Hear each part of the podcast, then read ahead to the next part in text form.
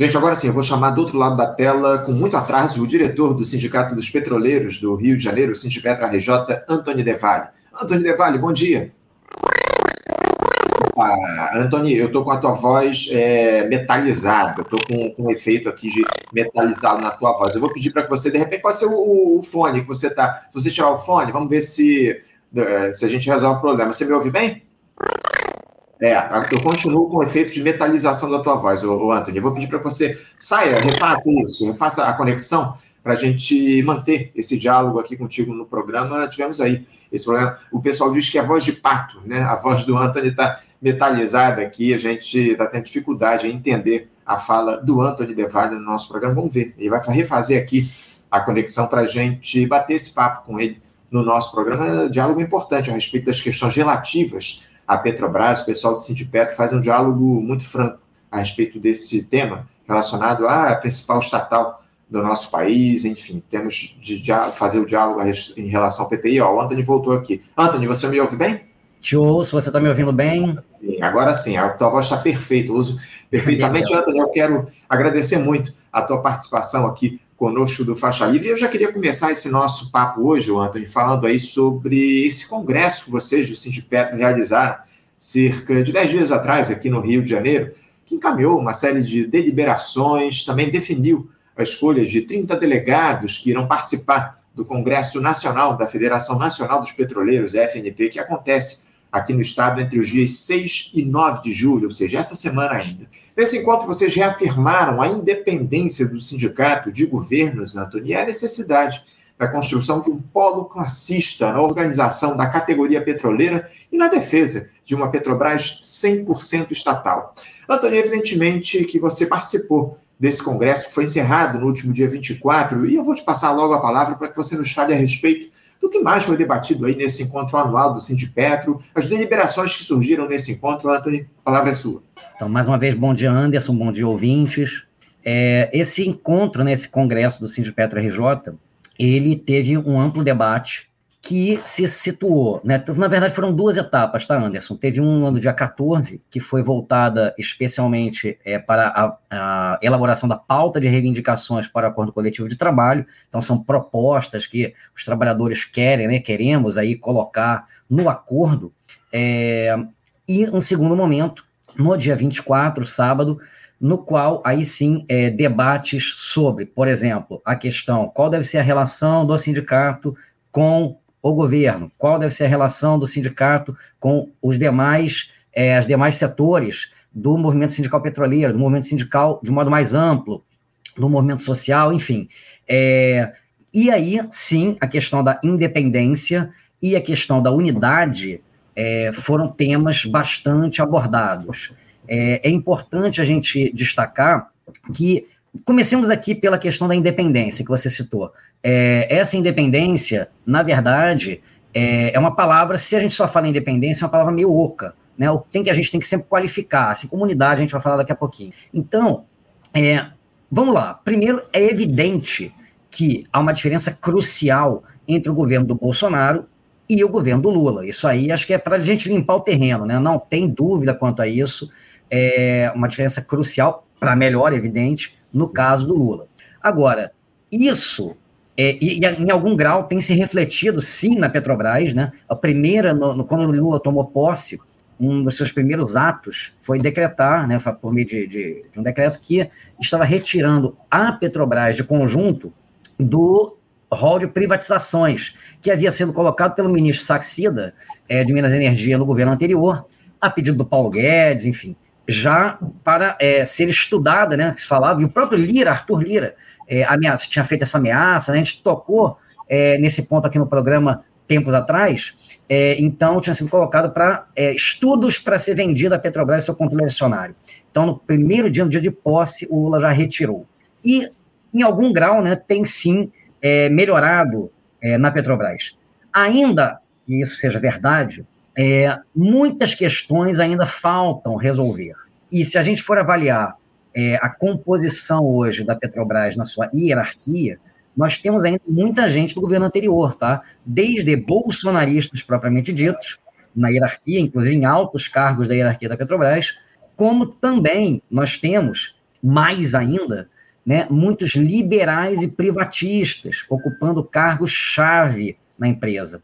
Isso, é, em última instância, mostra limites colocados, e se a gente pegar o próprio governo, né, a sua composição de frente amplíssima, é, mesmo que a gente considere, vamos considerar aqui o Lula como excelente, tá? Vamos, vamos considerar, tem todo um debate aí, mas vamos considerar o Lula como excelente. O governo não é só Lula, o governo é um monte de gente, inclusive, assim como está refletido na hierarquia da Petrobras, inclusive pessoas que pessoas e instituições, o que é a União Brasil, por exemplo, que participaram do governo Bolsonaro, participaram uhum. diretamente, além de liberais aí, amplos setores da direita, etc. Então, é, para início de conversa, não devemos aqui nos alinhar, sermos uma correia de transmissão de nenhum governo, inclusive do atual governo, não devemos ser.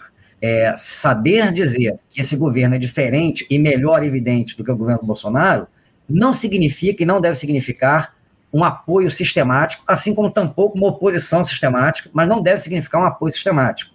Nós devemos manter as nossas pautas de forma crítica, construtiva, mas crítica. E nesse sentido, eu cito, vocês acabaram de conversar, né, aqui, você acabou de conversar com o Daniel Arão Reis, é uma entrevista bem interessante, e na qual foi abordada a fala do Lula é, recente no Fórum de São Paulo é, na qual é, deveria, assim, as esquerdas críticas se calarem, né, apoiar o governo. Mas eu devo citar o próprio Lula aqui, que no Twitter, num tweet que ele fez no Twitter, né, ele, ele diz o seguinte, um governo não é para receber tapinha nas costas, o governo é para ser cobrado. Então, uhum. eu, nesse ponto, sou o primeiro lulista. Eu digo o seguinte, está certo, Lula, tem, o governo não é para receber tapinha nas costas, nós temos que cobrar. Cobrar o que é a nossa pauta. E eu me lembro que é, quando foi eleito o, o novo governo, né? É, no sindicato a gente foi fazer uma matéria sobre justamente a eleição, a vitória. E, e eu me lembro que houve debate interno, não vou aqui ficar citando forças, A, B, C, porque acho que não estão aqui para fazer a sua própria é, é, argumentação, enfim, sua própria, seu próprio discurso. Mas o que me chamou a atenção na ocasião foi justamente o seguinte: é, havia setores que diziam que tinha que só comemorar, só comemorar.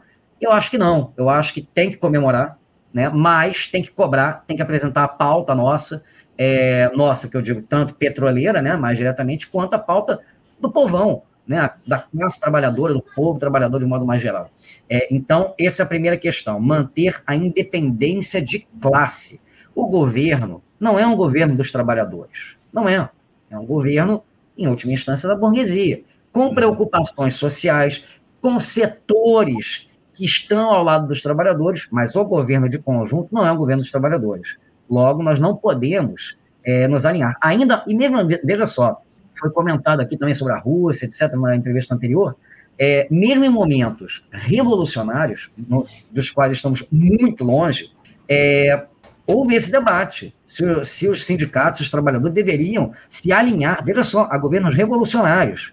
E mesmo assim, muitos setores, a meu ver corretamente, defendiam o seguinte: olha, não, não devemos nos alinhar, devemos manter a independência, ainda que defendendo o governo em relação a ataques. Nós aqui, evidentemente, isso tá, é, foi inclusive aprovado no nosso Congresso, qualquer tentativa de derrubar o governo, né, de ter um golpe, seja uma tentativa direta, seja ela indireta, e também todas as tentativas de emparedar o governo, que isso, essa tentativa de emparedar, ela está diariamente nos editoriais do Globo, do Estadão, da Folha, etc. É, de emparedar em que sentido? Olha, governo, você, assim como a Globo colocou uma coleira né, no, no, no Bolsonaro, para que ele pudesse rosnar à vontade no que ele quisesse, porém, ele não poderia mexer no liberalismo econômico, a mesma coisa é feita de um modo distinto, mas com o mesmo objetivo, em relação ao governo Lula, emparedar dentro do social-liberalismo. A única coisa permitida é o social dentro do liberalismo. Antes era só liberalismo sem social, agora é liberalismo com social. Se o governo quiser ousar ir além disso, tá aí tudo que está sendo escrito nesses editoriais para mostrar o que, que, pode acontecer. Então a gente tem, como sindicato, é, isso foi aprovado, a gente tem que combater todas essas tentativas, seja de golpe, seja de emparedamento do governo dentro do social-liberalismo, mas mantendo a autonomia. A questão da unidade, Anderson, a questão da unidade é muito importante também, um debate que foi é, feito no Congresso. É, outra palavra que solta é oca. É, unidade, infelizmente, muitas vezes ela é confundida com uniformidade. E a gente tem que tomar muito cuidado com isso. A classe, ela é plural. Então, a pluralidade, tanto de ideias quanto de modos de fazer, de táticas e dentro da estratégia geral, é a pluralidade ela deve ser defendida. E infelizmente, muitas vezes travestido de dessa palavra unidade, o que se busca, repito, é uma uniformidade. É óbvio, quem não é a favor de mais gente lutando em prol do mesmo objetivo?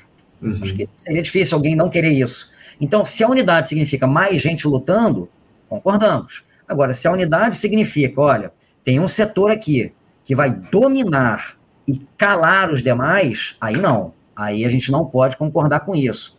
É, vamos falar aqui bem diretamente, no caso petroleiro, existem hoje, e eu não vou entrar no debate amplo, porque é um debate, né? Se deveria haver, se não deveria haver, enfim, mas existem duas federações que não são, a meu ver, nenhuma delas propriamente federações, no sentido é, histórico do termo federação, porque ambas se colocam, em última instância, acima dos sindicatos, como poderes hierárquicos acima dos sindicatos, e, em última instância, acima da própria categoria.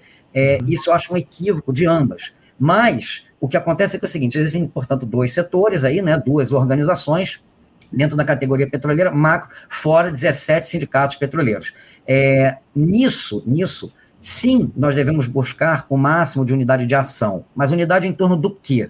Unidade em torno da luta concreta. Por que, que eu digo isso, Anderson? Porque quando a gente fala unidade no abstrato, e quando a gente fala, ah, tem que unir a FUP e a FNP. Bem, geralmente as pessoas falam muito mais assim das cúpulas, mas de que adianta né, uma unidade de cúpula é, feita nos seus bastidores, né, se não tem unidade de base? Né? É o mais importante, a meu ver, é a unidade pela base, pelo chão de fábrica, pelo chão de campo, pelo chão de escritório. Isso é que nós devemos buscar. É claro que no debate sempre, sempre existe o seguinte: ah, mas a unidade na cúpula ela ajuda a ter unidade na base.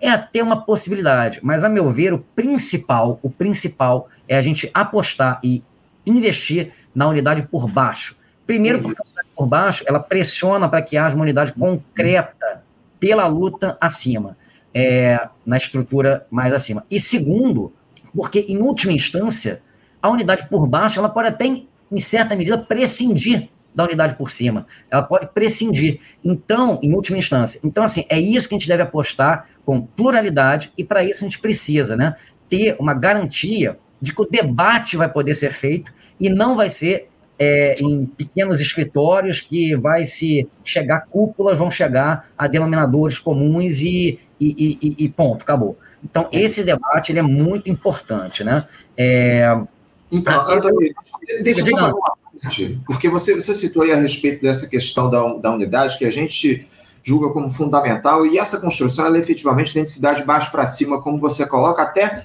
justamente para se conseguir acumular forças para fazer a luta que está colocada, as lutas estão colocadas aí em torno das questões relativas aqui à, à disputa política no nosso país. Enfim, Antônio, eu estou com meu tempo um pouquinho restrito, eu queria avançar um pouco mais nessa discussão e trazer um outro tema que também foi discutido lá no Congresso de vocês, que diz, diz respeito ao PPI, a Política de Preço e Paridade de Importação da Petrobras, porque há um diagnóstico de vocês do Sindipetro, e que não é exclusivo do sindicato de que a política de preço de paridade de importação aqui no nosso país, ao contrário do que anunciou o governo federal, ela não foi encerrada.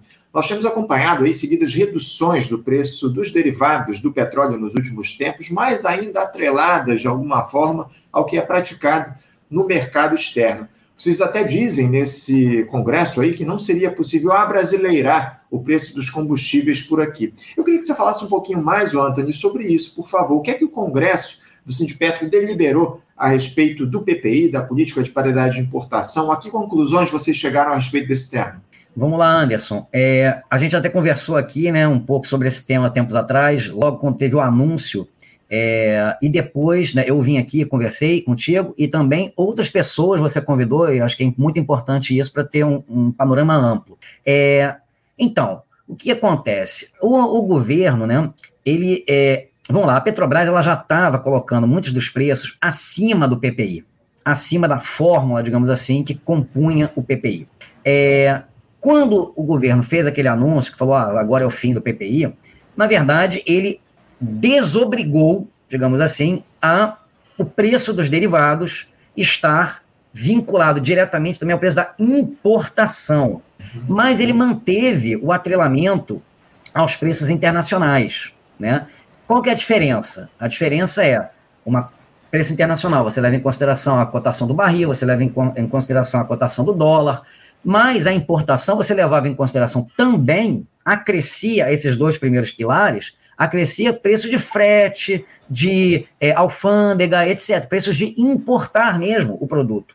É, essa parte ela não está mais diretamente colocada, a empresa não está mais obrigada, como era antes, a considerar esses preços. Porém, como até eu comentei é, naquela ocasião, aqui, é, o patamar, Anderson, de preços a que o PPI levou dos derivados já é um patamar muito elevado. Né? Então, mesmo que baixe, mesmo que baixe, e como eu falei agora há pouco, parte desses preços de alguns derivados já estava acima do, do PPI. Então, ah, baixou, baixou, importante, sem dúvida. Mas muitos deles agora estão no que é o PPI. Né? Uhum. É, ainda que o I da sigla PPI não tenha mais obrigação a empresa de colocar. Isso é importante ressaltar também. Há uma diferença, não acho que seja literalmente a mesma coisa. Há diferença. Antes havia uma obrigação dentro da empresa de é, acompanhar o preço de importação, botando acima que fosse, mas no mínimo, no mínimo, o piso seria o que é importação. Agora não tem essa obrigação. Isso é bom, mas ainda é insuficiente. Primeiro, porque, como acabei de falar, o pre os preços, o patamar do preço estava mais elevado, então, é, mesmo abaixando, ainda é muito alto. Segundo, o GLP, ele aparentemente ficou de fora dessa nova, desse novo formato. É, terceiro, refinarias que foram privatizadas, elas não estão diretamente, pelo menos, é, submetidas à nova política da Petrobras, elas Isso. fazem sua própria política, claro que tem uma certa interferência, é, por uma certa influência, porque a Petrobras ainda domina a maior parte do parque de refino, mas ainda assim, e isso é grave, a gente denunciou desde o início todos os sindicatos, seguinte, essas refinarias privatizadas, é, elas se tornaram espécie de oligopólios regionais. Então, é mais difícil você é, influenciar o preço que elas estabelecem e elas colocam preços acima. Então, inclusive, criaram uma associação que, inclusive, reclamam da, da nova política da Petrobras. Reclamam disso. É, vamos lá. E aí, o que acontece? Tem uma outra coisa que a gente mencionou aqui também, que eu acho importante ressaltar mais uma vez, que a falta, né, a privatização que foi feita da BR, da Petrobras Distribuidora e da Liquigás, além da NTS, da TAG, né, que são de dutos, malha de dutos, a NTS e a TAG, e uhum. a BR é a distribuição, os postos de gasolina, né, que tanto a gente tá, conhece, e, e a Liquigás é de botijão, né, de GLP, gás liquefeito de petróleo, isso aí dificulta também que a Petrobras, mesmo que ela acabe realmente com o PPI, que ela acabou parcialmente, não completo, é, mesmo que ela acabe completamente, ela vai ter ainda uma certa dificuldade para que o preço final né, é, realmente mude. Por quê? Porque quem que controla hoje a distribuição? No caso é a Vibra, que está com a, a Vibra, é, a Shell, a Raizen, né, que tem a de outra. Então, assim, é, é, falta esse braço importantíssimo. Lembremos aqui, tá? A BR, a Petrobras é a maior empresa do Brasil, a BR era a segunda maior empresa do Brasil. É um crime completo que foi a privatização da BR. Então, assim, falta. Então, Anderson, para sintetizar, que eu sei que o tempo está curto aqui, é, ainda é incompleto né, o fim do PPI. É, uhum. Não tem mais a obrigação de colocar o preço vinculado ao custo de importação, mas ainda está elevado demais e o parâmetro do PPI continua ainda bastante forte. Sim. Em síntese, tá? Eu estou aqui sintetizando muito, tentando aí acompanhar o tempo disponível que a gente tem. Sobre o Congresso, ainda muito rápido, Anderson, eu uhum. quero aqui citar que tem aqui é, é, o André, que é do Morro da Formiga, que foi, né, como convidado aqui ao Congresso, que eu acho muito importante ressaltar, não só porque é um ouvinte aqui de longuíssima data, é, mas também porque houve um simbolismo nessa ida do André lá no Congresso. Porque quando a gente fala, ah, os petroleiros, se nós não estivermos vinculados diretamente a um projeto que não seja só dos petroleiros, mas um projeto do povão, Já nós não vamos longe. Nós não vamos longe. Então, eu queria ressaltar isso aqui como algo muito, muito importante mesmo. É muito, muito importante, o, o a gente congregar as lutas, trazer o diálogo para um projeto popular, como você mesmo coloca, a participação do André, lá do André, nosso ouvinte, lá do Mundo da Formiga, nesse congresso, é muito importante justamente nesse sentido que você coloca. Agora, Antônio, para a gente fechar aqui o nosso papo, porque na semana passada surgiu uma notícia que serve de alguma forma de alento aí diante de tantos retrocessos pelos quais a Petrobras passou nos últimos tempos. O Conselho de Administração da estatal aprovou dar continuidade à implementação do Trem 2 da refinaria Abreu e Lima, a Reneste, lá em Pernambuco. As obras da segunda linha de refino foram interrompidas no ano de 2015, na sequência lá aquelas revelações de irregularidades envolvendo a companhia no âmbito da Operação Lava Jato. Agora, porém, o Conselho avalia que esse projeto tem atratividade econômica confirmada, considerando o plano estratégico da companhia para o período de 2023 a 2027, que já inclui nas previsões de investimento o aporte necessário à retomada da implementação do trem 2 da Renest. O primeiro trem de refino entrou em operação no fim de 2014. Em maio, o ministro de Minas e Energia, Antônio, André Silveira, ele já havia deixado em aberto a possibilidade de reestatização da refinaria de Mataripe, lá na Bahia, enfim. Antônio, é, dá para acreditar, a partir dessas sinalizações que foram dadas recentemente, que haverá uma mudança efetiva nessa política da Petrobras em relação às refinarias, à produção de combustíveis aqui no nosso país, a necessidade de reestatização das refinarias, Antônio? Vamos lá, Anderson. Primeiro sobre a Renest, né? É um projeto antigo que foi interrompido aí no contexto da Lava Jato, lamentavelmente, é, que é importante a retomada. É, sobre as refinarias de modo geral, tá? Vamos começar por Mataripe, que hoje pertence ao fundo Mubadala dos Emirados Árabes Unidos. É, eu ouço muito, né, que por parte do governo, da, da direção da empresa, que, ah, vamos lá, seria importante retomar, etc. Nós concordamos que deveria retomar, não deveria nem ter sido privatizado. É, agora, é um pouco complexo, porque se a gente for ver, o próprio governo, ele tem, é, ele saudou, em recente, quando o Lula foi à China, ele passou no retorno ao Brasil, passou pelos Emirados Árabes Unidos, justamente. Uhum. E ali, é, o, o, os Emirados, eles fizeram, né, a Mubadala, é, fez aí, ah, não, um anúncio de um aporte gigantesco, ah, vou botar aí uma grana alta na, na, na Acelen, né, para na refinaria, para poder é, é, modernizá-la e etc. E foi muito saudado isso pelo governo, pela. Enfim, então a gente fica assim, bem, saudar essa, esse aporte aí feito pelos Emirados Árabes, pelo Fundo Mubadala, vai, em certa medida, meu ver, no sentido oposto Sim. a luta pela retomada da refinaria. É, porque, veja só, se você. Ela vai botar, vai ser mais difícil ainda retomar, né? Mais difícil ainda, porque vai, vai ter a alegação de que, olha, inclusive depois de eu ter comprado, eu investi y, XYZ e, e tal. Então, assim, é, eu não acredito tanto, Anderson, sendo bem sincero, é, que está havendo uma, um esforço real de retomada dessa refinaria e do conjunto das refinarias privatizadas. Lembremos que, é bem verdade, tá? Tudo começado no governo anterior, mas já no atual governo foram alguns ativos é, a sua venda finalizada, né? É, por exemplo, a refinaria é, Clara, Cama, é, Clara Camarão, né? É, o Polo Potiguar é, e outras partes aqui também é, da Petrobras. Repito, uhum. tudo, nada foi colocado à venda no governo atual, isso é importante frisar. Sim. Mas, mas as vendas estão sendo concluídas. Então, por exemplo, quando é, foi o Ministério de Minas e Energia solicitou a suspensão dos processos de venda de ativos é, recentemente, é, mas a empresa ela não colocou, não suspendeu os processos de venda dos ativos que estavam na etapa de assinatura. Só para todo mundo saber aqui, a etapa de assinatura não é o final ainda, tá? Porque pode parecer, ah, assinou. Não, não é. Depois ainda tem um que, é, no neologismo aí, né, na, na, na lógica muito colonizada de discurso, eles chamam de closing, que é, o é acabar mesmo. Então ainda tem uma etapa entre a assinatura e o fechamento completo, tem uma etapa. É, mas mesmo os que estavam só assinados e não fechados completo, a empresa não colocou para suspensão, para ser analisado pelo Ministério de Minas e Energia. não colocou, tá? Então esses estão continuando, são esses aí que estão é, sendo vendidos. E tem sido feito, tá? É, é, esforços junto ao CAD, porque lembremos a todos aqui, aos ouvintes, que é, a venda, as privatizações das refinarias, elas, elas estão acontecendo num contexto em que houve um acordo entre a Petrobras e o CAD, a meu ver, combinado, tá? É, justamente com o interesse privatista, é, em que o CAD ele não ele, ele agiu contra o interesse até do consumidor brasileiro, tá? do povo brasileiro, sem dúvida, até do consumidor. Nessa uhum.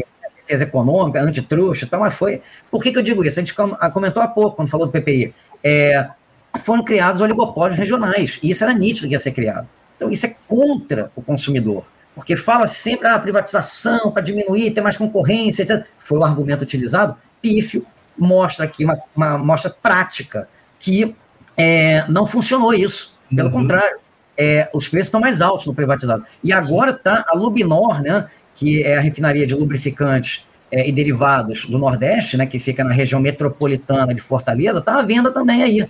Inclusive foi iniciada uma greve é, pelos trabalhadores da Lubinor, né, contra, a meu ver, bastante atrasada essa greve, no sentido de, de momento de acontecer, mas ainda assim importante, estamos todo todos apoiando. Fizemos um ato aqui no Rio na semana passada, dois atos, inclusive, é, na semana passada. Então, eu, é, é necessário, tá, Anderson, para finalizar uhum. aqui, é uhum. necessário a retomada das refinarias, é necessário que não haja mais nenhum ativo privatizado, é necessário que sejam retomados os ativos privatizados. Retomar a BR, por exemplo, é fundamental. Retomar a Liquigás, retomar a NTS, tudo isso é fundamental. A NTS não tem por outro caminho para passar o gás, por exemplo. Então a Petrobras, que detinha, né, o sistema Petrobras detinha a NTS, vendeu a preço de banana e agora tem que passar o gás por ali.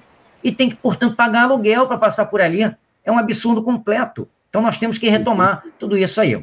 Então, Antônio, você falou a respeito da, da, privatização da venda lá da refinaria Lubinor. A gente chegou a tratar, inclusive, dessa greve dos petroleiros lá no, no, no Ceará, e do pessoal do Sindicato Ceará, Piauí. A gente trouxe eles para fazer esse diálogo em relação à greve recentemente aqui no programa, se não me engano, na última semana que a gente tratou desse tema, enfim, mas é uma questão que a gente está acompanhando muito de perto. O tema do petróleo sempre foi um tema muito caro aqui para o Faixa Livre, você sabe bem, né, Antônio? A gente já dialoga sobre isso, inclusive, uh, o Faixa Livre ele foi fundado por, por iniciativa especialmente de uma eh, entidade petroleira, né, a EPET, a Associação de Engenheiros da Petrobras, então é uma questão muito cara aqui para a gente, a gente tem feito esse acompanhamento muito de perto e a gente vai continuar, Antônio, mantendo esse diálogo com vocês do Sindipetra. É muito importante a gente fazer essa interlocução em relação às questões relativas à principal estatal do nosso país, que é a Petrobras. E eu quero te agradecer, Antônio, mais uma vez a tua participação conosco no programa de hoje. Muito obrigado. E a gente certamente vai voltar a conversar proximamente aqui no Faixa Livre. Tá bom, Antônio? Obrigado, Anderson, e